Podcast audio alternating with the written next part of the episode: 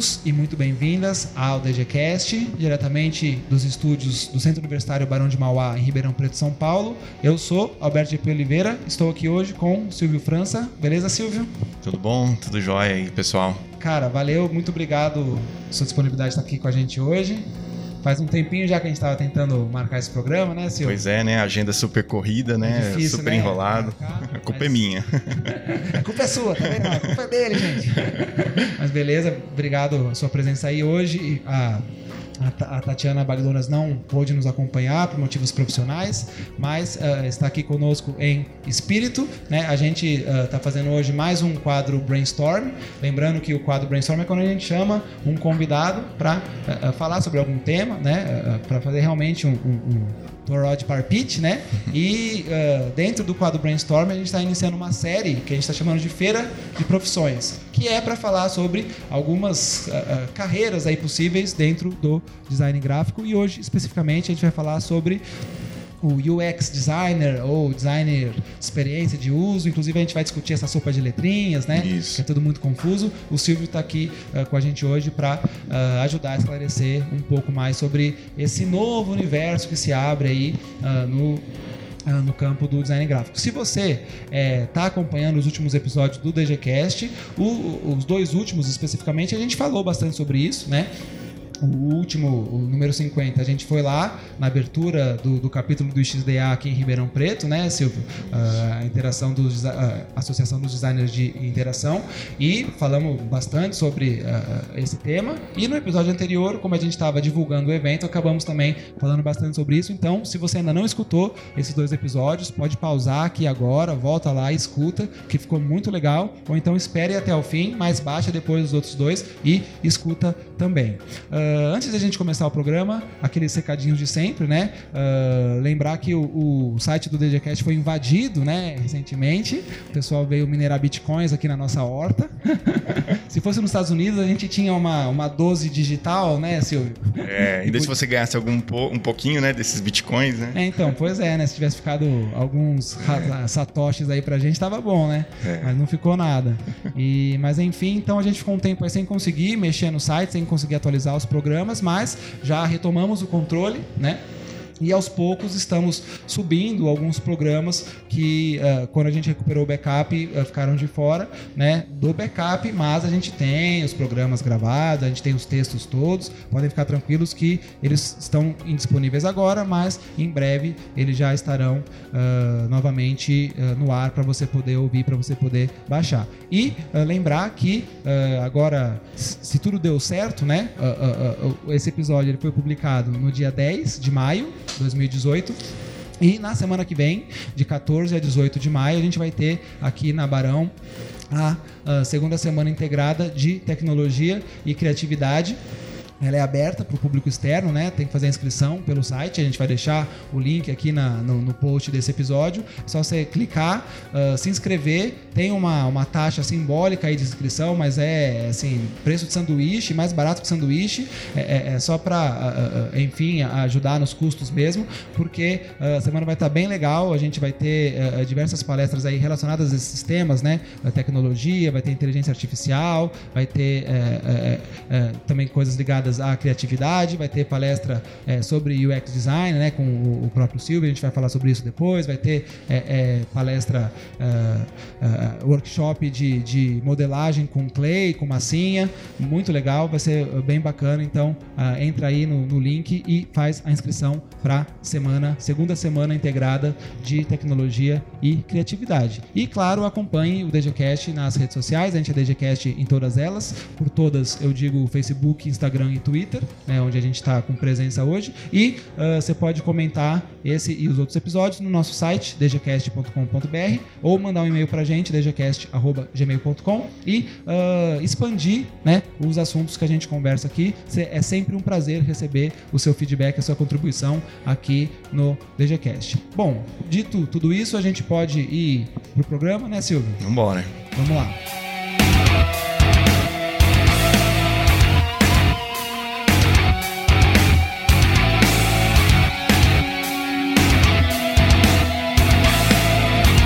Bom, uh, Silvio, antes da gente começar, né, queria que você se apresentasse aí para o pessoal, falasse um pouco da sua formação, sua, seu histórico de atuação, enfim, por favor. Beleza, vamos lá.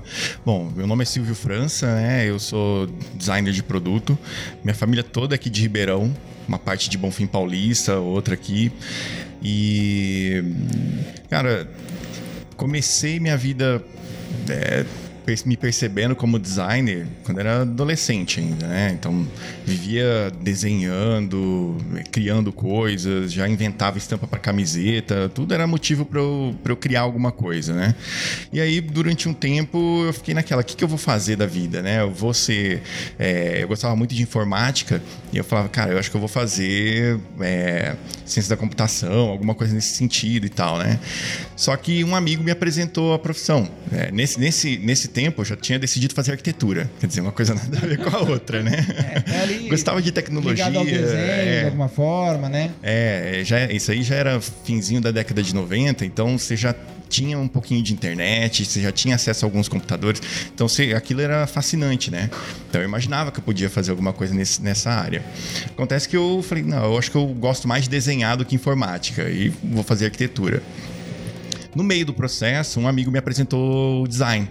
Lembra quando ainda tinha aquele manual do estudante? Nem sei se existe ainda, né? O, é. Era o, o manual do estudante para você escolher uma profissão, sim, né? Sim, que uh, acho que hoje em dia tem uns rankings universitários assim, é, assim, que talvez fazem às vezes disso, mas. É. Acho que um almanacão mesmo. Isso, era um almanaque, é. E aí ele me apresentou, inclusive esse, esse cara hoje se formou como designer também, e o Fábio Kushima. E é um cara legal para depois eu te indicar para ah, você legal, conversar. Legal, legal. Vamos fazer a ponte aí. É. E, e, ele me apresentou, né? Olha que legal isso aqui, a gente desenhava junto tal na época. Ele falou, olha, isso aqui é bacana. Eu fui ver, ah, tem uma, uma é, quantidade de vagas por... É, era razoável, eu falei, ah, vou, vou tentar. Candidato por vaga. Candidato por vaga era razoável, eu falei, ah, vou tentar, se eu não passar em arquitetura. Acontece que eu não passei em arquitetura e passei em design. E na Unesp de Bauru. Aí eu fui para lá em 98 e, e, cara, eu me descobri designer, assim, lá pra falar a verdade. O curso é, é, chama design ou desenho industrial? É Na é? época era desenho industrial, projeto de produto. Eles tinham projeto de produto e, e projeto, é, programação visual. Ah, eram dois cursos diferentes. Eram dois cursos diferentes, mas a gente tinha aulas em comum um no primeiro ano. Ali. É. Ah, então, legal. Era uma turma de 20, 30 pessoas que juntavam duas turmas durante um bom período. Então a gente formou uma turma muito grande ali, né? Legal. E, e hoje em dia essa divisão ainda se mantém, você sabe, Silvio? Existe ainda. Existe. Ainda é produto e o é, visual, né? Eu não sei se contém, é, se ainda continua com o mesmo nome, né? Sim. Mas eu sei que ainda existe uma diferença, mas é, em alguns pontos elas se juntam. É, eu acho né? que oficialmente, se você ver pelos dados é, do MEC, CNPq, que tem as áreas de conhecimento, realmente a gente vem de ciências sociais aplicadas, uhum. aí dentro de ciências sociais aplicadas caras, tem comunicação, dentro de comunicação tem o desenho industrial, né? É. Aí dentro do desenho industrial tem o desenho de produto e a programação visual, né? Isso. Na qual o design gráfico se enquadra. Isso. Mas é, é, antes os cursos seguiam bem é, rigidamente essa, é. essa divisão, né? Isso.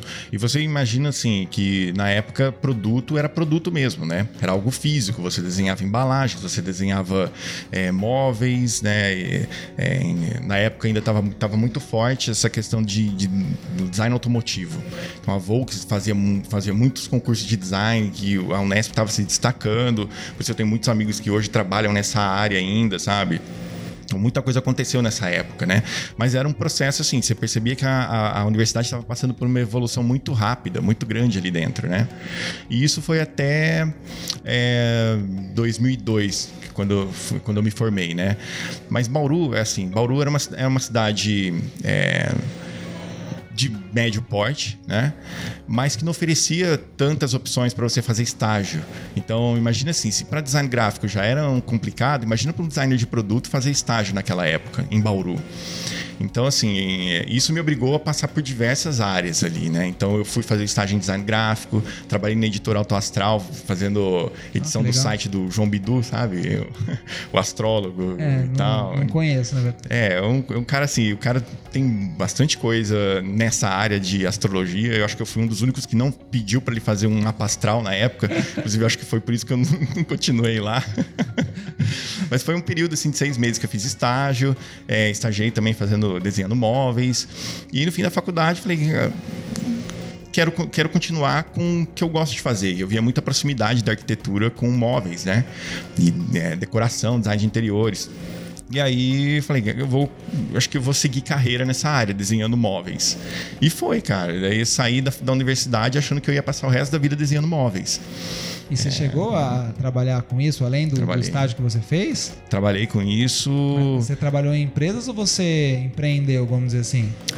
Teve um pouco dos dois, assim, né? Quando eu saí da universidade, eu achei que design de móveis era ser o Irmãos Campana da vida, o, o, o cara que assina um, um projeto, sabe? Uhum. Desenha, faz uma cadeira ali que você não sabe se vai parar em pé. Se parou em pé, você assina e vende por milhares de reais. Era isso que eu imaginava, né?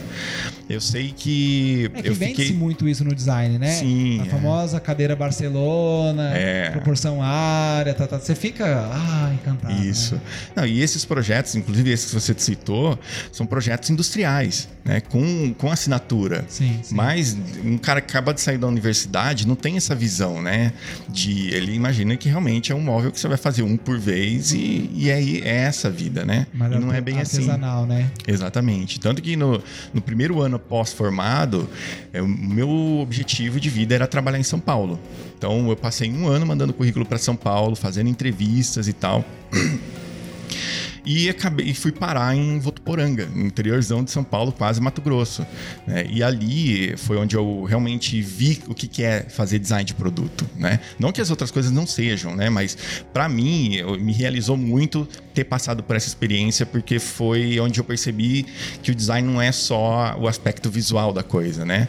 é, é usabilidade, é os, atender as necessidades da indústria e do cara que vai utilizar um móvel, né? E lá estava trabalhando com móveis mesmo. Com móveis e mesmo. Aí, móveis é o que? Mesa, guarda-roupa? Mesa, cadeira, é, móveis de escritório. Eu cheguei a desenhar até esquadria de aço, para você ter uma ideia. Tipo, é, porta, janela, esse tipo de coisa, né? Que diferente, cara. É, foi uma experiência bem bacana. Mas foi. Tem até uma passagem engraçada quando eu tava, que foi meio que a transição, foi onde mu tudo mudou, assim, né? Que eu percebi que eu tinha tomado uma decisão que não tinha como voltar atrás. Nesse ano que eu fiquei procurando trabalho, um dos lugares que eu fui procurar trabalho foi no escritório do Marcelo Rosenbaum sabe? O arquiteto que depois do Luciano Huck, né? e tal. Isso aí é até uma historinha do Ocilar. do Lar do Ocilar. Foi até uma historinha pitoresca assim que eu lembrei, é, que foi foi bem assim. Na época ele não, ainda não fazia o programa. Isso foi em 2000 e 2003 por aí. Ele não fazia o programa ainda. Eu, eu via, eu lia muito aquela revista Trip. E aí saiu uma matéria dele que ele fez um negócio lá, uma decoração de um, um espaço. Eu achei fantástico o que ele tinha feito. Eu falei, deixa eu anotei o nome dele, fui caçar e mandei o meu currículo, né? Oh, que legal. Aí, acho que umas um, duas semanas depois, ele me escreveu, me respondeu meu e-mail e me chamou para ir lá conversar. Daí fui eu lá, o recém-formado, né? Jovenzão. Né? Jovenzão, né? todo animadão e tal eu fiz um bate-volta, saí de Ribeirão, peguei um ônibus, fui para lá e voltei no mesmo dia, assim, né? Fiz a entrevista, conheci o, o pessoal que trabalha lá com ele e foi isso, sabe? Voltei para casa e nunca mais ouvi falar do cara. Eu sei que três meses depois, o cara me liga, eu tava empacotando minhas coisas para ir embora para Votuporanga trabalhar, que eu já tinha fechado um contrato lá.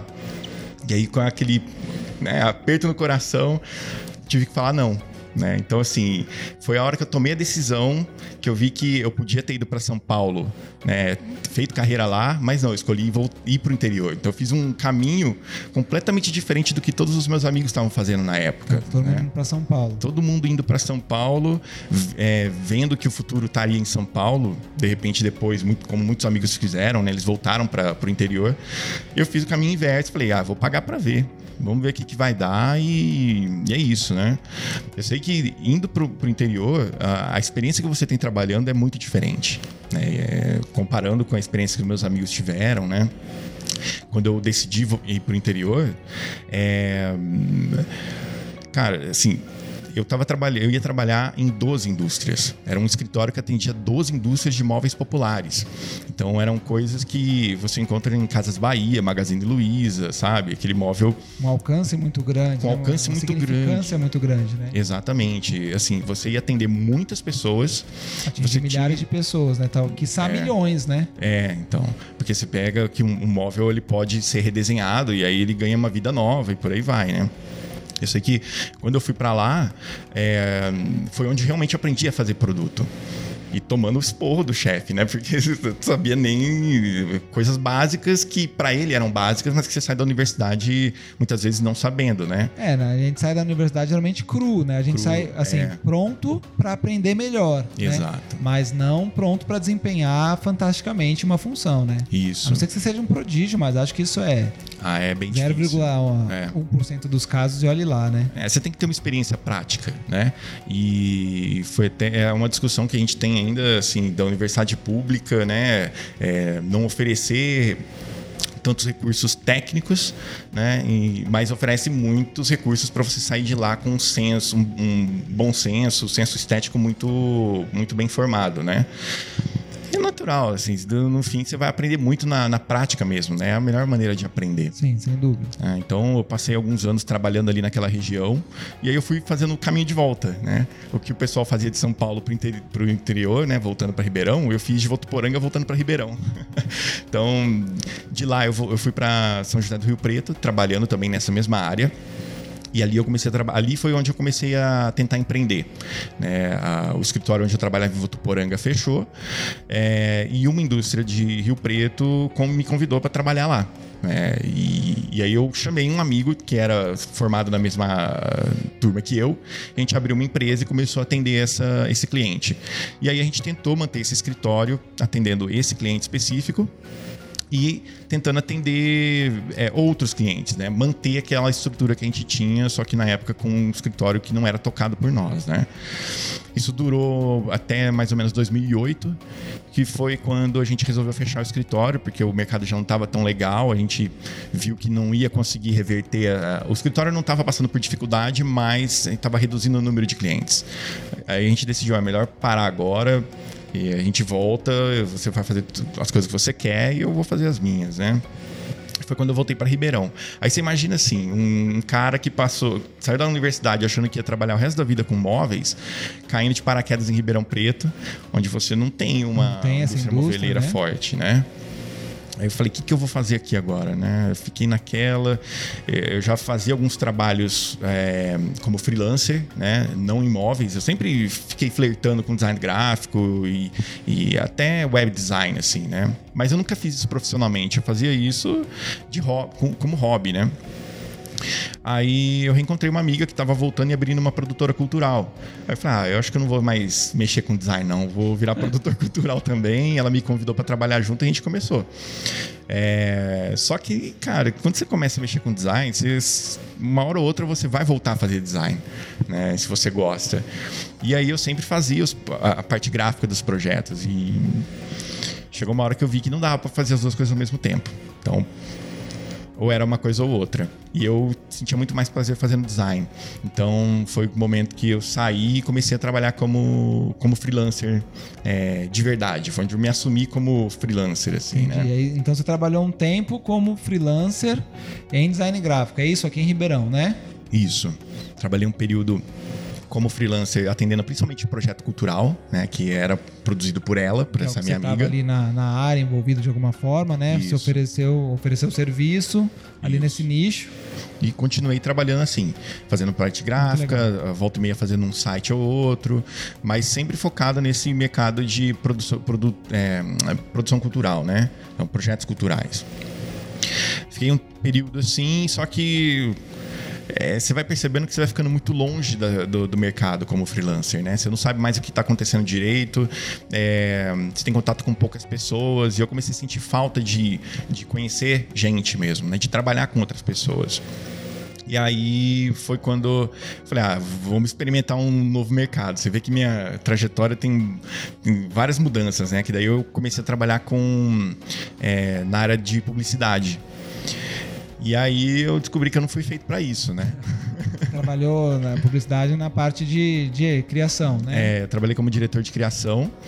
É, foi uma passagem, passagem bem rápida, mas foi interessante porque ela até se assemelha muito quando eu tive o primeiro baque na indústria moveleira, sabe? Você precisa atender questões técnicas, e questão técnica em publicidade é tempo, né? Sim. Então, eu gostava muito de desenhar meus próprios ícones, desenhar, é, criar as imagens, e você não tem tempo de fazer isso na publicidade. É, tem que ser meio enlatadão, né? Exato, é, você tem que ser rápido, né? Eu conheço muita gente que faz trabalhos incríveis em pouco tempo, né? Eu não estava preparado para isso. É, tem que ter experiência também, né? Pra É. ganhar velocidade. Isso. E isso foi legal. Eu ganhei velocidade, uma velocidade que eu não tinha co- como é, freelancer, né? E eu, aí eu vi que, que essa experiência foi muito vantajosa. Apesar de, eu não, não me sentir, na época, é, como publicitário, eu sabia que eu não era.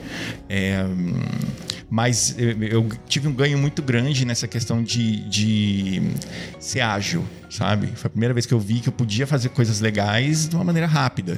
Não é porque você vai procurar um banco de imagem ou alguma coisa assim que você vai fazer um negócio ruim. Existem bancos de imagens com claro, imagens fantásticas. E, e o que você pode fazer com isso é fantástico ao infinito, né? Exatamente. É diferente você pegar uma imagem e usar ela do jeito que ela veio, ou você fazer um tratamento e transformar ela com uma mensagem completamente diferente, né? Sim. Então, isso foi bacana, assim. Me deu uma agilidade que eu não tinha, né? E aí foi, mas inf- infelizmente não foi uma coisa que funcionou pra mim por, por essa questão. Fiquei ágil, mas não o suficiente pra me manter uma, manter uma carreira como publicitário, assim, né? Ou como diretor de arte. E aí, nesse, depois desse período, foi quando eu caí de cabeça no digital. Que aí foi onde eu me encontrei de verdade profissionalmente e é o que eu venho fazendo até hoje, né? Eu fui trabalhar numa agência é, que trabalhava exclusivamente com é, produtos digitais. A gente fazia site, fazia é, hot sites, todo esse tipo de coisa. E ali a gente tinha é, a possibilidade de criar coisas incríveis, sabe? O cliente queria que a gente fizesse isso. É, o tempo ainda contava, mas você tinha uma liberdade muito grande, né? Era uma agência pequena. Era uma agência pequena, mas muito reconhecida. Era Pub Design. Aham, sim. né? É, é muito Lá que você reconhecida. o, o Foi lá que eu conheci o Alex. É, o Alex, o Alex ele, ele veio depois. Quando eu saí da pub, ele tava Ele entrando. entrou, ele entrou para me para me substituir. Eu tava saindo e aí a gente se encontrou por um momento muito curto, mas eu já via que o cara era um, um- gente boa, assim, sabe? Eu sabia que ia cruzar com ele em alguma outra situação, assim. Era foi engraçado. só ali, foi só se reconhecer, né? O conhecer Isso. mesmo foi mais pra frente. foi mais pra frente. A gente trocava algumas mensagens por um período assim e tal, mas a gente nunca se encontrou pessoalmente depois desse momento, né? Então foi esse período que aí eu comecei a descobrir como funcionava o design digital, como que era esse mercado em Ribeirão e comecei a me interessar muito. É, logo depois desse, desse quando eu saí da, da, da pub, é, foi quando eu comecei a me envolver mais com o pessoal de empreendedorismo.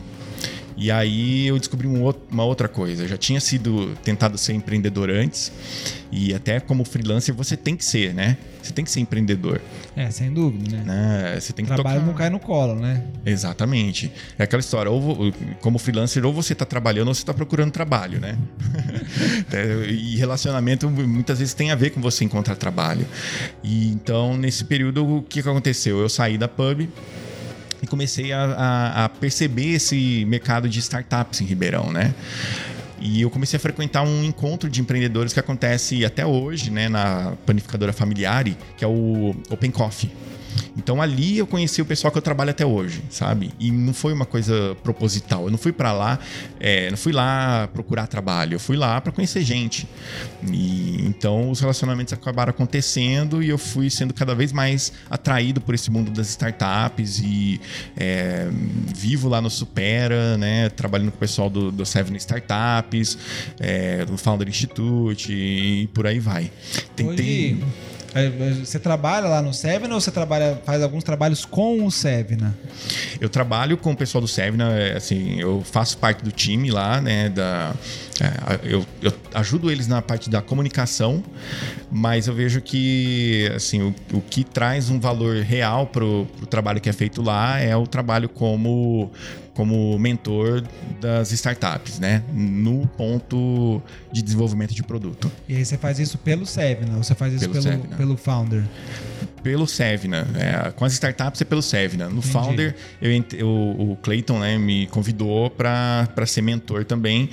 Só que o, o Founder é para os CEOs, né? Ele prepara o indivíduo. Entendi. Então é uma preparação também e eu, e eu atendo no sentido de, de entender como se cria um produto. Né? Uhum, entendi. Do ponto de vista e, do design. E aí no Sevna você já faz é, é mais direcionado para as startups que estão lá sendo aceleradas, né? Porque o Sevna ele é uma aceleradora de startups, é isso, né? Isso, Sevna é uma aceleradora de startups, né? Que está instalado no Supera Park, que está no cantinho alto ali da USP, né? No finzinho da USP ali, quase anel viário norte, assim.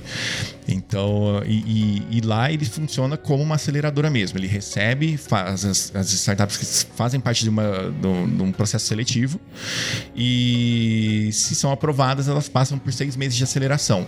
Aí eles vão ter workshops de design com, comigo, workshops de, de é, vários outros temas que vão ser importantes para eles no desenvolvimento do, do empreendimento deles, né?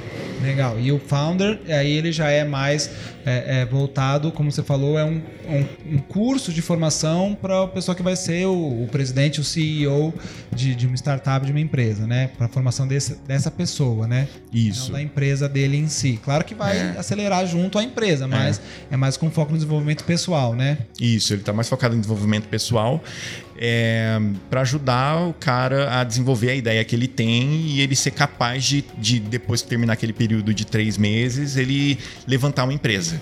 Né? Então, tem muitos que acabam saindo do founder e emendando uma aceleração na, na Sevna porque o projeto é muito bom e, e, e o CEO já está preparado para encarar a, a, correria que é montar uma startup. Né? Legal. Silvio, e, e você assina como designer de produto, né? Isso. Essa é uma, uma questão assim, é, o, até porque o, o, o, X ele é muito recente no Brasil, assim, é o termo, né? Já existe há muito tempo fora, mas eu não lembro de ter ouvido falar desse termo há tipo cinco anos atrás sabe? É, antes disso era muito conhecido como arquitetura da informação. O que mais se assemelhava ao é, X era a arquitetura da informação, né? E que na verdade também não traduz exatamente Exato. o que seria a experiência de uso, é. né? É uma das facetas, né, da, da, da, da experiência, mas não é tudo, né? É, porque a experiência do usuário são vários pontos, né? Você tem o aspecto visual, você tem o aspecto de se aquela ferramenta atende a necessidade do usabilidade, de usabilidade, né? É... questões de negócio também, né? Exato. né? Se a empresa está tendo retorno com aquele é, as tarefas que o usuário está executando ali uma série de fatores que levam a você ter uma boa experiência, né? Então, assim, esse termo ele surgiu muito recente no Brasil.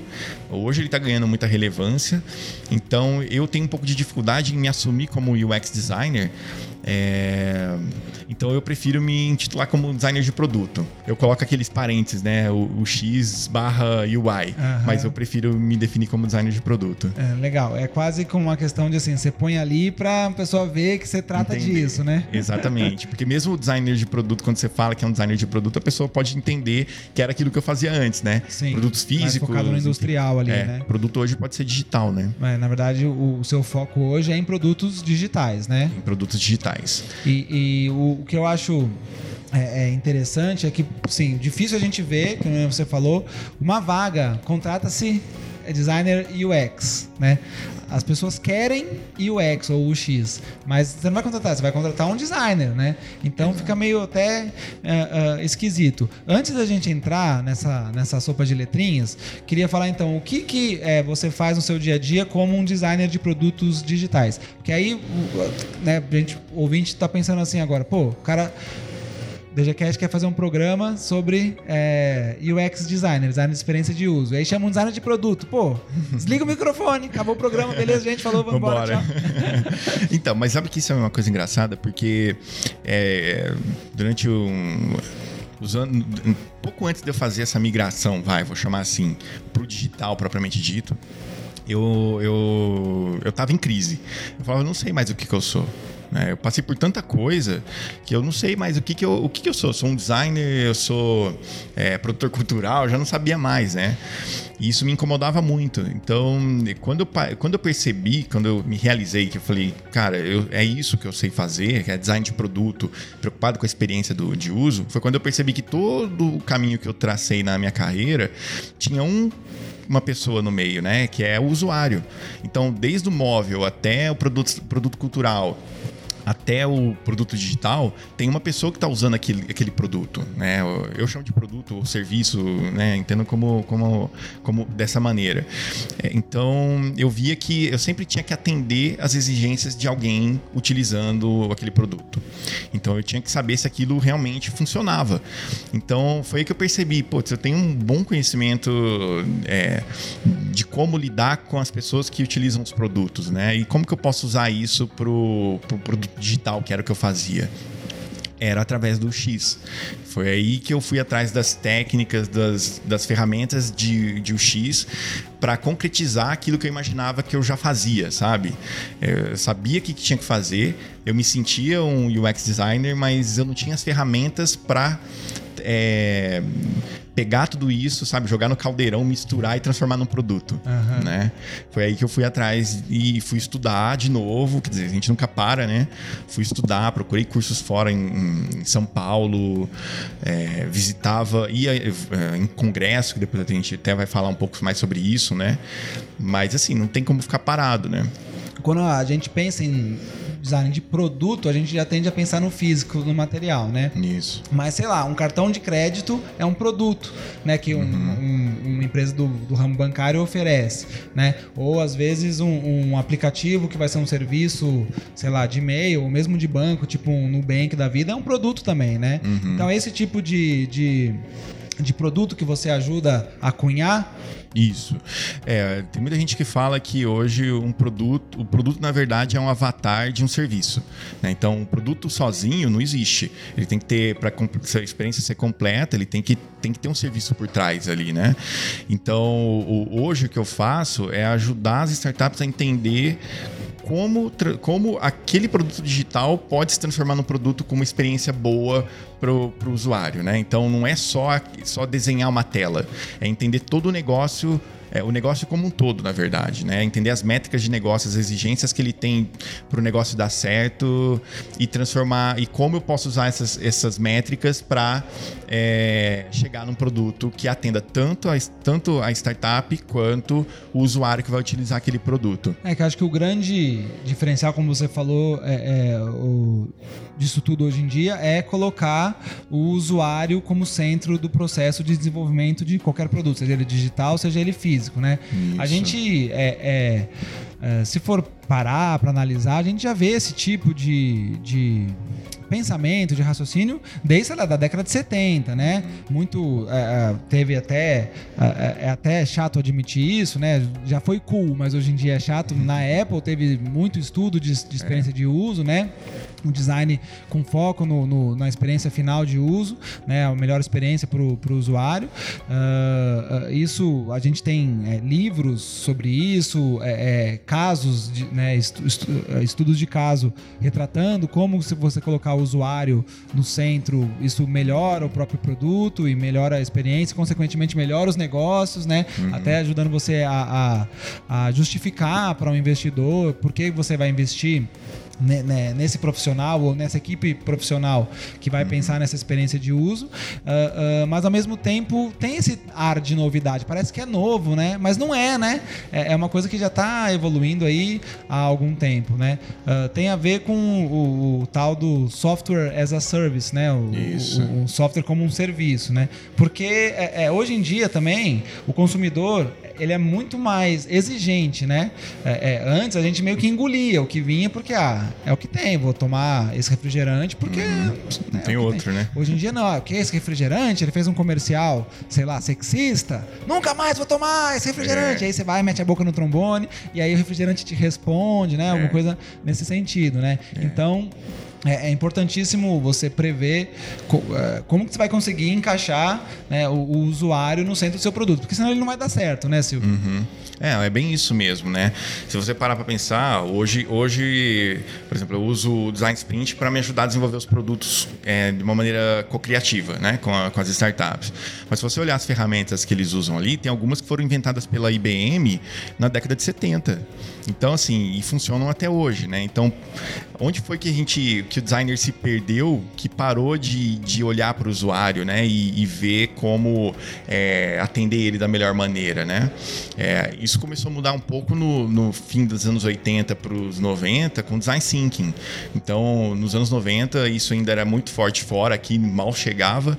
É, então, isso foi, foi sendo desenvolvido. É, hoje, todo mundo já tem um conhecimento maior do que é design thinking, e ele é importante até hoje.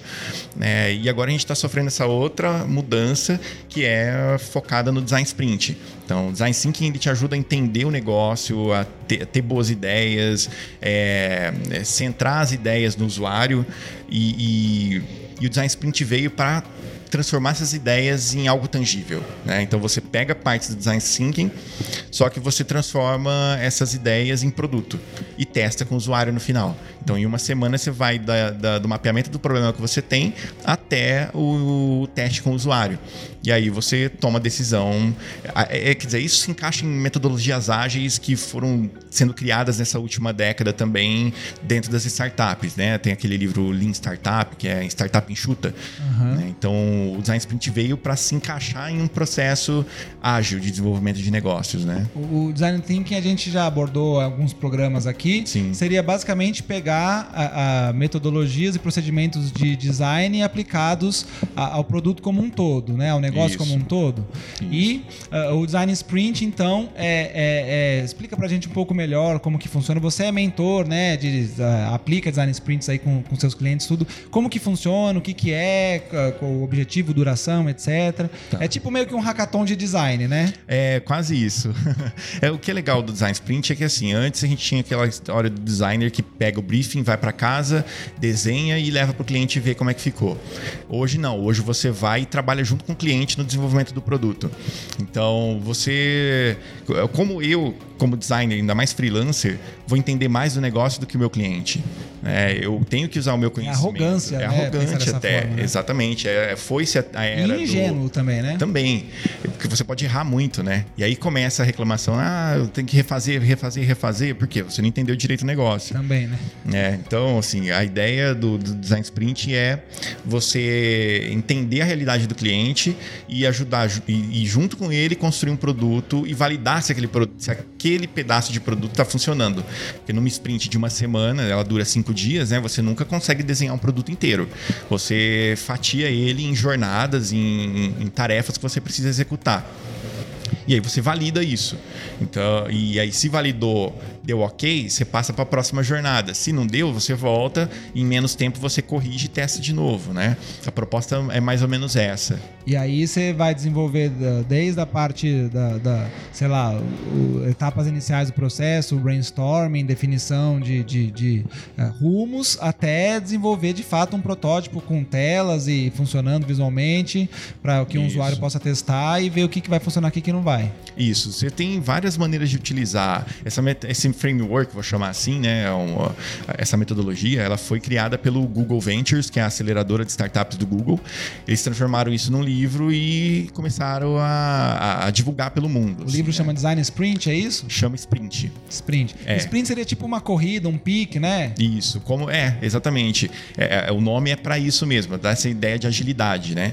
Então, coisas que você levaria meses para desenvolver, de idas e vindas, você faz em cinco dias e vai entregando em, em, em, em partes pequenas, né? No fim, você tem um produto que te custou muito menos dinheiro e tempo, né? Porque você validou antes de chegar a desenvolvê-lo. E até muitas vezes é mais bem desenvolvido porque ele foi feito com essa colaboração entre todos os âmbitos do produto, né? Desde a gestão, negócios até uh, design, tecnologia, né? Isso. E, claro, com o usuário no centro. Sempre com o usuário no centro, né? O usuário, ele, ele é, é importante, ele não vai dizer para você como tem que ser o produto. Ele vai falar se aquele produto atende ou não às necessidades dele. E, e nesses feedbacks você como designer, tem a responsabilidade de entender o que, que pode resolver aquele problema que ele, que ele acusou. Né? Muita gente fala até aquela frase do Steve Jobs que ele, o usuário não sabe o que quer, então eu vou fazer o que eu acho que ele quer. Não é assim. Também é meio bizarro, né? É, até porque eu acho que nem foi esse sentido que ele deu para a frase, né? É, eu duvido que ele não faça, não, não, não tenha feito testes com os usuários no, no lançamento de produtos novos. É, aquilo assim. que a gente falou, né? Na, na, na Apple desenvolveu-se uh, o Don Norman, né? Que é um dos, dos pais aí da, da experiência de uso, trabalhou na Apple e lá eles tinham laboratórios, estudos sobre experiência de uso. Então... É, como é que você vai falar que o Steve Jobs falou isso, sendo que o Don Norman é, né, se criou meio que lá dentro, né? Fez o nome dele a partir da, do, da passagem dele por ali, né? Sim. É. Então, e o próprio Don Norman fala, né, que todo, todo mundo é designer na medida que, que decora o seu próprio quarto, né? Então, assim, todo mundo sabe é, que um produto é bom ou ruim, não só pela experiência de uso né, do, do dia a dia, mas de reconhecer se o produto funciona ou não né? Todo mundo sabe. Se pega é, Você sabe se você gostou ou não, se ele atendeu a sua é. demanda ou não, né? Exatamente. Tem um, um, uma, um esquema do David Bannon, deixa eu ver se eu vou me lembrar agora, que é pessoas utilizam tecnologias para realizar atividades em um determinado contexto, né? Então, uhum. é, é, é para que, que a gente vai usar um produto? É para realizar alguma atividade. Se essa atividade não for bem sucedida, a gente vai parar de usar. É aqueles é, aplicativos, exato. por exemplo, que a gente abre uma vez, acha uma porcaria e, e, às vezes não apaga na hora, mas fica lá mofando, né, na, é. na tela do, do, seu celular, né? Em algum tempo, você, em algum momento, você vai excluir ele do seu celular. Você né? percebeu que ele não atende a sua necessidade, né? É. Ah, e, e você falou um negócio legal que é contexto, né? Então, todo produto produto tem que atender a um contexto, é, o contexto do usuário. No momento que ele vai utilizar aquele produto, atende a necessidade dele ou não? Isso às vezes você, às vezes você descobre nos testes de usabilidade. É, eu defendo muito que o pessoal que passe pela sprint, no final, teste, teste seus produtos no contexto que o usuário está inserido. Né? Não adianta você pegar um celular, colocar em cima da mesa e pedir pro cara testar o seu celular em cima da mesa. Ele não usa o celular em cima da mesa, ele usa na mão.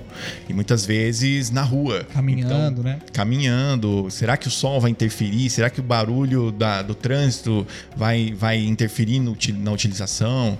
É, tem até uma história legal. O, é, o pessoal foi testar um produto é, digital e testou no celular da, uh, do próprio CEO, isso foi uma startup. Quando eles foram testar com os usuários reais, o cara tinha a tela trincada.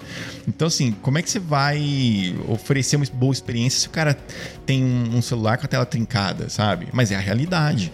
Né? Na Índia, inclusive, tem um é, um post do, de desenvolvimento do Google que eles fizeram. Eles, eles descreveram como eles realizaram um teste que desenvolveu para desenvolver um produto específico é, deles, né? Por exemplo, você tem o YouTube. Eles lançaram o YouTube Go. O YouTube Go é, é um aplicativo que foi lançado só para o hemisfério sul né, para que você consiga fazer download dos vídeos do YouTube. Sim, é, porque aqui a gente não tem a, a banda larga é disponível ad eterno no, no, no, móvel, né? E é caro, né? Então você tem banda larga, na hora que você paga uma banda, banda larga não, né? O, o, o dados móveis, Dados né? móveis. Isso, é dados móveis. Falei banda larga, queria tava pensando em dados móveis. É, os dados móveis ainda são muito caros. É, pra gente que então, mora no A gente usa o Wi-Fi, baixa ali, né? Exato. né? Quando vai pra rua, não vou ver vídeo nem ferrando, só Exato. se tiver baixado, né? É isso mesmo. Então, assim, ou você não assiste ou você baixa antes, no, quando você tá no Wi-Fi. E eles perceberam isso fazendo o quê? Testes com os usuários na Índia. E aí eles descobriram que os caras, inclusive, compartilhavam os arquivos entre celulares. Eles conseguiam abrir o Bluetooth de todo mundo. Ah, eu tenho vídeo tal, manda para mim, manda para outro e tal. Essa era a rede que eles criavam offline, né, entre aspas, para que todo mundo pudesse ver os vídeos. E aí percebendo isso, o Google falou: "Poxa, por que, que eu vou, né? O que, que eu posso fazer para atender esse público? Foi aí que eles criaram esse aplicativo. E YouTube que público Go. também, né? Porque Exato. até o pessoal chama subcontinente indiano ali, né? Uhum. Índia, Paquistão, Bangladesh, tem muita gente ali. Muita né? gente. Então muita é um gente. mercado que precisa ser explorado, né? Exatamente. Até me lembrou até uma coisa, uma das palestras que, que, que eu vi no ISA do ano passado, né? Em 2017, lá em Floripa, é, veio uma, uma. Não sei se ela é CEO, ela é da Kaiser Innovation. E ela atende a China. Então, assim, ela revelou coisas incríveis, assim, né? Tipo, só naquela região da Ásia ali tem mais gente do que no resto do mundo. Então, assim, é um mundo dentro do, do que a gente conhece, né? É, são tipo três mundos ali. Né? São três mundos completamente diferentes, né? que falam línguas diferentes, né? E como que eles conseguem se, se entender ali e, e funcionar, a economia funcionar, né? Então, eu achei esse post muito interessante, é porque revela como é rico você fazer teste com o usuário e ver a realidade Sim. e o contexto do cara. E né? aí, esse tipo de produto foi percebido a partir de uma demanda lá na Índia, pode vir atender outros outros países, como o próprio caso da América Latina, África, né, outros, outras regiões que também os dados móveis não são abundantes, são uhum. caros, né? E, e, surgiu de uma demanda lá, mas que pode atender uma população ainda muito maior, né? Ah, sem dúvida. A gente, até quando eu desenhava móveis, a gente na época desenhava móveis para o mercado americano. É, não deu certo para onde a gente ia levar os móveis, que eram muito parecidos com os nossos para mercado africano, asiático, asiático nem tanto, mas árabe. Então a gente, eles focaram todo o desenho dos móveis, porque a nossa, a nossa forma de utilizar o nosso desenho agrada ainda o pessoal da África e o pessoal da, do Oriente Médio. Que curioso, muito é, legal. Bem bacana. Inclusive inovações, até se lembra da quando a Nokia era forte, né, em celulares, Sim. tinha um celularzinho que era fez muito sucesso no Brasil, que tinha uma lanterna. Não me lembro. Lembra? Lembro, lembro. E ele foi desenvolvido para o mercado indiano, porque lá tem quedas de energia constantes, eles precisavam ter uma lanterna na mão. É, é, inclusive o, o padzinho para você digitar, você não tinha botões, era um, uma tela de silicone meio onduladinha com os números, né? Porque era, é, o lugar era acumulava muita poeira, então para não estragar o sistema lá dentro, era um padzinho que impermeabilizava. E fez muito sucesso no Brasil, né? Legal, legal. Uh, você estava falando de design sprint, o, o Scrum, ele é uma uma forma de design sprint ou eles são só parecidos, são coisas diferentes, mais parecidas? Eles, eu vejo assim, eles são complementares, né? É, a gente consegue encaixar, porque boa parte do que a gente cria no, na design sprint vai para alimentar backlog de, de é, modelos ágeis, o, né? O Scrum ele é, seria mais amplo que o design sprint, é, é isso? Ele está pensando mais no projeto como um todo, não isso. só no desenvolvimento de produto, é isso? Exatamente. Ele está pensando no desenvolvimento como um todo e o design sprint, sprint se encaixa num desses momentos, Entendi. né? legal. Então ali a gente cria coisas e valida coisas que vão entrar no, no, no desenvolvimento, durante o desenvolvimento do produto. Legal, mas eles estão ali numa mesma mentalidade, a gente pode dizer assim, né? Sim, então, atendem, um atende o outro. Legal. Silvio, é, a gente está já caminhando bem aqui com a nossa conversa. Eu acho que antes da gente é, partir para as considerações finais, a gente podia falar um pouco sobre a sopa de letrinhas, que aí envolve o, o design digital, né? Que nem você falou, eu boto lá o X, eu boto o I, mas é, é às vezes o pessoal vê isso, mas não sabe do que está falando, né? Eu brinco de, do Ushui, né? que é o, o, o, UX, vem de User Experience, né? O UX, Isso. né? Experiência de, de uso, do usuário, experiência de uso. E UI seria User Interface, né? Que seria a interface de usuário, que a gente acha que traduz mais como design de interfaces mesmo, Isso. né? Uh, então vamos tentar rapidamente definir assim, o que seria cada um desses. O X, experiência de uso. É, a experiência de uso, ela é, ela é, é dá pra gente entender como algo bem abrangente. Ela, ela, a interface faz parte desse processo, ela não é necessariamente desenvolvida enquanto, tá, enquanto o, o X, né? Mas ela faz parte desse processo. Quer dizer, o, o, produto tem que ser bonito, ele tem que ser agradável visualmente, ter uma paleta de cores legal. É, então o, o, o, user interface, né, faz parte do X. É, além disso, você tem aspectos de funcionalidades, né? Aquilo atende a necessidade do cliente, ele vai conseguir operar aquilo naquele contexto de uso, né? É, é eu preparar tudo isso para as próximas etapas. Então o X ele, eu vejo que ele, ele tem uma abordagem mais é, macro, né? Ele enxerga todo o contexto antes de você trabalhar aspectos é, de cada elemento dentro daquela interface ou do produto, né? Uma característica funcional, é isso? Exatamente. Você pensar a jornada de uso desse produto e como isso vai se adequar melhor à necessidade do usuário. Isso. Você entender a jornada toda do usuário do momento que ele descobre o teu produto até o momento que ele termina é, uma operação lá dentro do, do, produto e atinge o objetivo dele. É você entender esse processo todo, né? É, eu acho legal isso, é um conceito que está é, extrapolando o design também, né? Uh, recentemente agora eu orientei um, um trabalho de TCC, de pós-graduação, que era sobre experiência de compra. Uhum. Então é o mesmo conceito de, da experiência, de, de, forma mais ampla, mais global, mas aplicado na, venda ali, no ponto de venda no varejo, né? Uhum. Então é, é, o mesmo conceito, porém aplicado em outro contexto. Isso, depois você vai buscar no, no designer gráfico ali que vai criar aqueles elementos para você entregar essa experiência que você projetou. Às vezes né? fazer uma, uma adesivagem nas Isso. paredes, pensar, sei lá, é, é, é, é, cartazes ou peças gráficas ali no, no ambiente tudo mais, né? Isso. né? Como parte dessa experiência maior de, de compra, né? Exato. E aí, então, o, nesse contexto, o, o, o I ou UI, né, que seria o design de interfaces, ele é a parte visual do produto, né? Isso. Ele vai, ele vai meio que concretizar aquilo de uma maneira mais bem acabada. Ele vai atender entender questões de cor, de é, contraste, tipografia, né? tipografia grid, imagens, né? grid, tudo isso é, ele vai transformar aquela ideia de um produto validado em algo que possa ser utilizado e que tenha uma aparência é, legal. Não só aparência, né? Mas que entregue também valores para é, o usuário e para a empresa, né? Então tem todo um aspecto que assim você tem que tem que ter um cara bom para fazer. Não tem jeito. Não adianta o, o cara. Foi-se o tempo. Tem gente que fala ainda, defende o designer unicórnio, né? Que faz tudo e tal. Mas você, uma coisa você não vai fazer bem feita, né? Não tem jeito. Sim. Então, é, é bom que tenha profissionais para atender essa demanda específica, né? Que não necessariamente vai trabalhar todo esse contexto do X, mas que é importante para você entregar um produto bem, bem feito, né? Legal. Um outro termo que eu vejo bastante também é o design de interação ele é diferente desses aí ou ele acaba sendo um sinônimo de design de experiência, experiência de uso?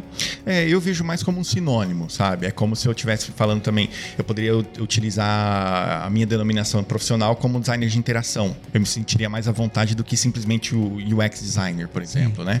Então eu vejo ele muito mais próximo do, do UX e do designer de produto do, do que do UI né? Mas ele atende também, é, é um, poderia ser uma mescla dos dois, vai, se a gente quiser tentar chegar numa, num termo, né?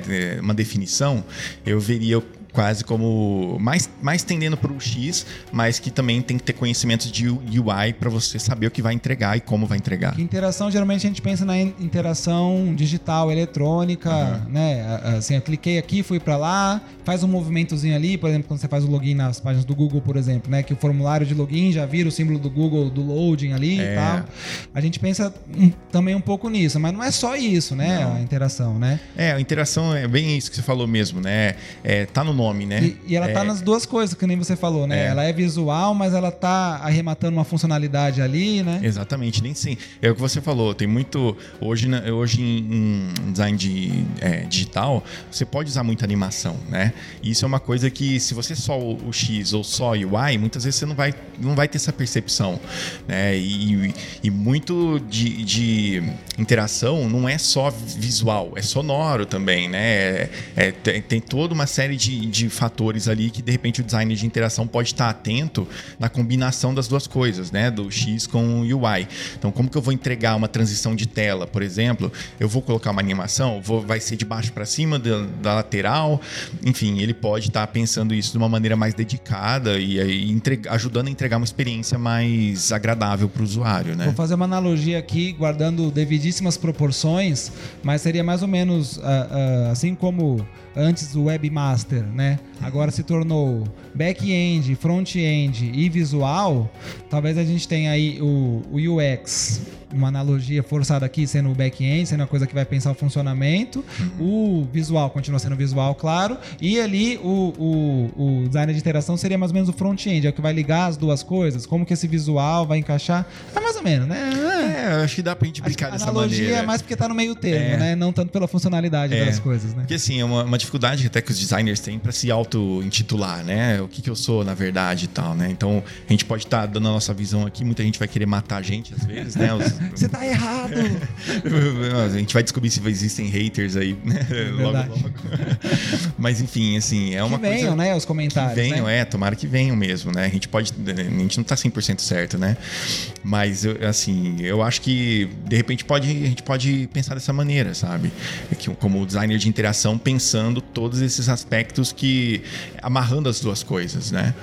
É, eu acho que funcionaria, funcionaria bem, sim. Legal, legal. Bom, Silvio, e é, é, a gente falou no começo do programa da Semana Integrada de Tecnologia e Criatividade, e você vai estar. é, você vai fazer uma, uma palestra ou uma oficina aqui na, na Vou semana? tentar fazer um pouco de tudo, assim, né? Isso dos dois. É um misto dos dois, né? Trazer um pouquinho da minha experiência trabalhando com as startups e falar de UX, falar de como o design pode ajudar a desenvolver bons produtos, né? Para abrir, a, a- ajudar a abrir um pouco a mente das pessoas para as coisas que estão acontecendo no nosso ecossistema, né? Legal. Acho que é bacana. Tá programada para o dia 15 de maio, né? Na terça-feira da semana. A semana vai do 14 ao 18, né? Segunda a sexta. Ah, então a, a atividade com o Silvio vai ser na terça-feira, dia 15, a partir das 19h30. Tem que se inscrever, não adianta chegar aqui, né? É, é, é, tietar o Silvio. Até parece. né? E, e- mas enfim, tem, se inscreve ali, como eu falei, tem um valor bem simbólico de participação, vai ser bem legal. Tem várias outras atividades bem, bem legais. Como a gente falou, vai ter é, palestra sobre inteligência artificial, que é muito legal. Vai ter modelagem com, com massa para animação, com o, o Flávio Nove também, bem, bem legal. Vai ter outras, vão ter outras atividades também. Confere a programação e se inscreve, vem participar que com certeza vai valer a pena. Bom, Silvio, de tudo que a gente falou, cara, o que, que você pode dizer para matar a nossa conversa? Cara, assim, a gente tá vivendo um momento bem legal em Ribeirão, né, e região. Tem muitas empresas novas surgindo, né? Eu tô vivendo muito esse, esse respirando muito esse ar de startups e tal. Então, eu tô vendo isso em ebulição. É, tô vendo as empresas precisando de profissionais dessa área e com dificuldade em encontrar. Então, às vezes você é designer ou tá pensando em fazer a migração de área tal, não, não pensa, sabe? Vai e faz, experimenta e, e aí você vai se descobrir, assim como eu fui me descobrindo durante a carreira aí, mudando de área, e apanhando e reaprendendo a fazer. É, é legal também você reaprender, ou que a gente nunca para de estudar, né? E, e- e descobrir que de repente tem um mercado além do publicitário em Ribeirão que você pode explorar.